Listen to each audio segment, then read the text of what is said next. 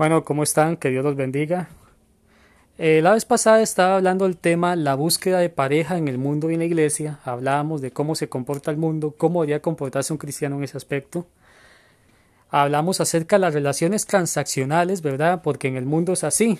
Me decía un amigo que es que en el mundo pues prevalece el más fuerte. Y si usted no es el más fuerte, tiene que convertirse en el más fuerte.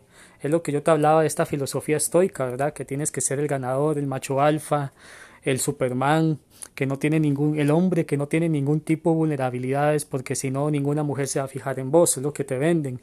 Tenés que, tenés que tener cierto estatus económico, tenés que tener este cierto estatus social, tenés que tener ciertas posesiones porque si no tienes eso, pues nadie va a poner tu atención en vos, igual con la mujer, ¿verdad?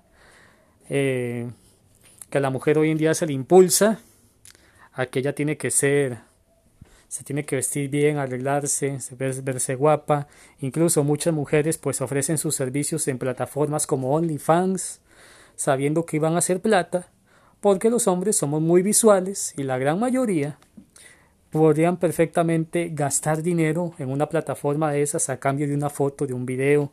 He visto casos de mujeres que por su mala situación económica comienzan a vender contenido en OnlyFans para darle de comer a sus hijos, este, buscando hombres que les resuelvan la vida y toda este, esta cuestión. Entonces el mundo nos vende ese nivel de relaciones transaccionales donde yo soy el hombre te pago tus cuentas, te doy cierta estabilidad económica y a cambio la mujer me da sexo.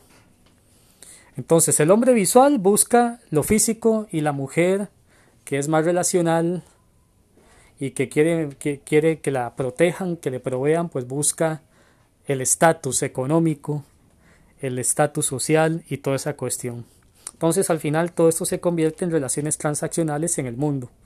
De tal manera que si una mujer tal vez no tienen mucho dinero como para poderse cuidar, porque como dicen ahí, este, no existe la mujer fea, sino la mujer mal arreglada. Entonces tal vez una muchacha no tiene mucho dinero para cuidarse. Entonces no puede aspirar como a los a tener una gran cantidad de, hombres con cierto estatus entre los cuales ella pueda escoger. Igual un hombre, si un hombre no tiene mucho dinero, tiene un trabajo donde no le pagan mucho, no puede tener ese estatus y ese carisma, entonces no puede aspirar a mucho tampoco. Con costos que se le aparezca tal vez y por suerte le salga alguna dama por ahí. Y eso es lo que nos vende el mundo. Y hace poco vi un estudio que le hicieron como una encuesta a varias personas en España y el 65% de los hombres, eso está en el libro de Roxana Kramer que se llama El patriarcado no va más, un estudio que se hizo en España, que el 65% de los hombres no le importaría salir con una mujer desempleada, mientras que el 80% de las mujeres encuestadas dijeron que no saldrían con un hombre desempleado o en el paro. Entonces podemos ver eh, nuevamente cómo lamentablemente las relaciones transaccionales han hecho eso.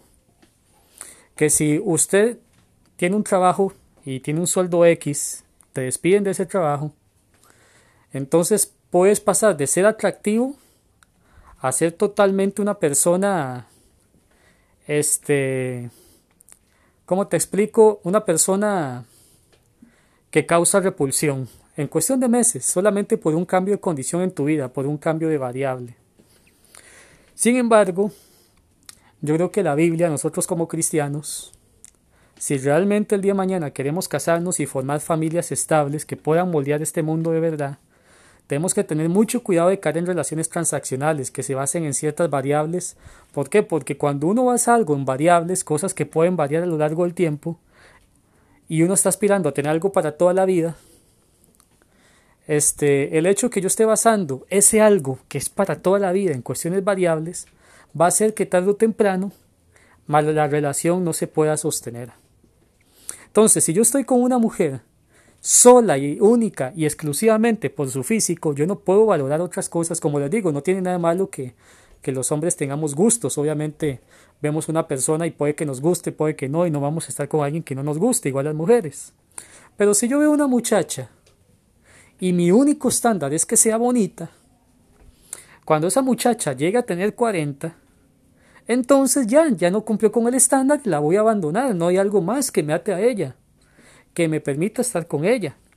Igual una mujer, si una mujer está con un hombre solamente porque tiene un salario X, que le permite comprarse una casa X, un carro X y darle ciertos lujos, y tener y obviamente al tener ese salario, tener cierto estatus social, pueden salir a pasear a varios lugares y todo eso.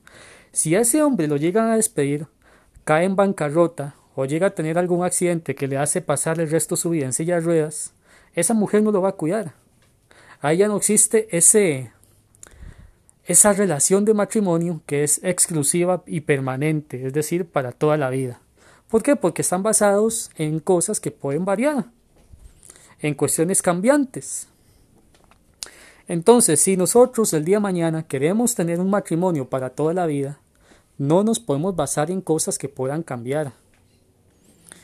Yo no me puedo basar en que la mujer tiene que tener tales medidas, tiene que tener X físico siempre, sí o sí. Y la mujer no se puede decir, mira, es que tiene que tener tanto dinero y tantas posesiones sí o sí, porque cuando eso, cambie, hasta ahí llegó el matrimonio, la relación. Hay otras cosas que como, como cristianos tenemos que ver que el mundo no las ve. Por ejemplo, cómo es su carácter. Eh, cómo trata a las personas, digamos, que no le agradan. Yo creo que el verdadero carácter de una persona se ve en cómo trata a las personas que no le agradan. Porque cualquier persona puede tratar bien a alguien que le cae bien, o a alguien que le gusta. Ahí todo el mundo es bueno, ahí todo el mundo saca su mejor versión o sus mejores cartas. Pero en situaciones que no nos gusta estar, o con personas que no nos agradan, tal vez una persona que no nos gusta, o una persona que no nos cae bien, ahí es donde se ve el verdadero carácter de, de una muchacha. Yo creo que todos los hombres hemos sabido lo que es ser aceptado por una muchacha o rechazado.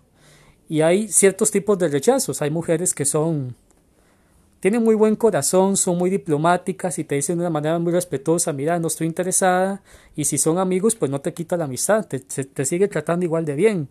Pero hay otras que te tratan requete mal, con desprecio y un montón de cosas más, igual del hombre hacia la mujer. Entonces yo creo que en, esos detalles, en cómo una persona trata a alguien que no le gusta, en cómo tratamos a las personas que no son nuestros amigos, que no nos caen bien, es donde se ve mucho el carácter de una persona. Porque Jesús dijo, si ustedes aman a los que los aman, ¿qué hacen de más?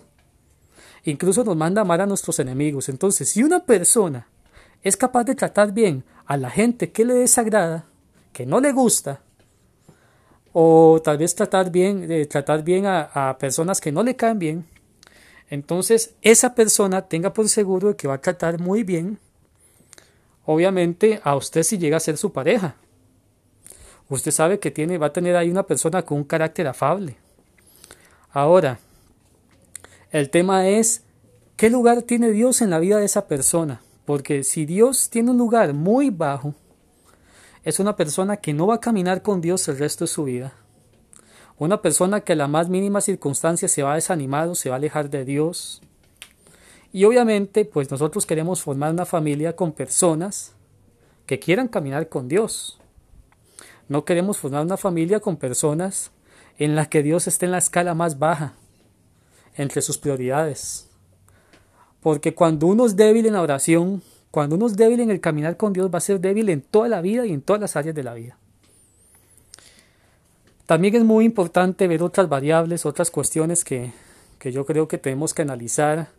El carácter, este, si es una persona que nos apoya en nuestros buenos y nuestros malos momentos yo creo que es muy importante que, porque a veces cuando conocemos a alguien, tenemos a mostrar nuestra, nuestra mejor cara, nuestras cartas más lindas. Ninguna persona que está conociendo a otra que le gusta le va a mostrar esos defectos de carácter o defectos físicos. Todos busca, en un principio no los mostramos. Pero ¿qué es lo que pasa? Que también es importante que las personas los conozcan. ¿Por qué? Porque si una persona es capaz de querernos en nuestros buenos y nuestros malos momentos, porque somos seres humanos pecadores vulnerables y llenos de defectos, que necesitamos la gracia de un Dios todopoderoso, si una persona, a pesar de nuestros defectos y de nuestros malos momentos, nos sigue queriendo, tiene a Dios en primer lugar, está ahí en las buenas y en las malas, nos apoya, yo creo que esa persona hay que tomarla muy en serio, muy, muy en serio. El mundo, las relaciones transaccionales no tienen ese nivel de amor. En el mundo, el amor aumenta a conforme usted acumula virtudes, pero el amor disminuye a conforme usted saca defectos. Entonces, si, el, si el balance entre sus virtudes y defectos usted sale perdiendo, esa persona se va a desenamorar de usted y te va a dejar de amar. Pero si sales ganando, esa persona se va a enamorar y te va a amar. El mundo es condicional. Pero los cristianos no podemos ser condicionales. Tenemos que poner las cosas en una balanza. Tenemos que tener cuidado. Tenemos que tener valores diferentes a los valores del mundo. Tenemos que este, valorar a las personas que realmente tienen este, estas cualidades con las cuales uno puede iniciar una relación que, que sea para siempre, que sea algo para siempre. Pero si una persona no tiene estas cualidades, con las cuales yo no podría jamás sostener una relación para siempre, entonces no, yo creo que no deberíamos invertir tiempo ahí. ¿Por qué? Porque en las relaciones transaccionales las personas siempre salen lastimadas, infravaloradas, y siempre tienes que estar haciendo cosas para ganarte la aprobación de los demás. Cuando realmente tenemos a Dios que nos ama tal y como somos, y claro, Él nos cambia, Él nos ama tal y como nos encontró, pero no nos, no nos deja así, sino que nos cambia. Pero, si tenemos ya la aprobación de Dios que nos ama tal y como somos, qué feo sería, póngase a pensar, ¿qué pasaría si Dios a usted lo quisiera por lo que usted hace? Usted estaría constantemente en la necesidad de andar haciendo cosas para buscar la aprobación de Dios. Ahora imagínese estar en una relación de pareja en la que usted tiene que estar, viendo qué hace para que esa persona por lo menos te dé una sonrisa. Y hay personas que viven ese infierno de relación. Y eso no es la voluntad de Dios. La voluntad de Dios es que te amen tal y como eres. Dios les bendiga.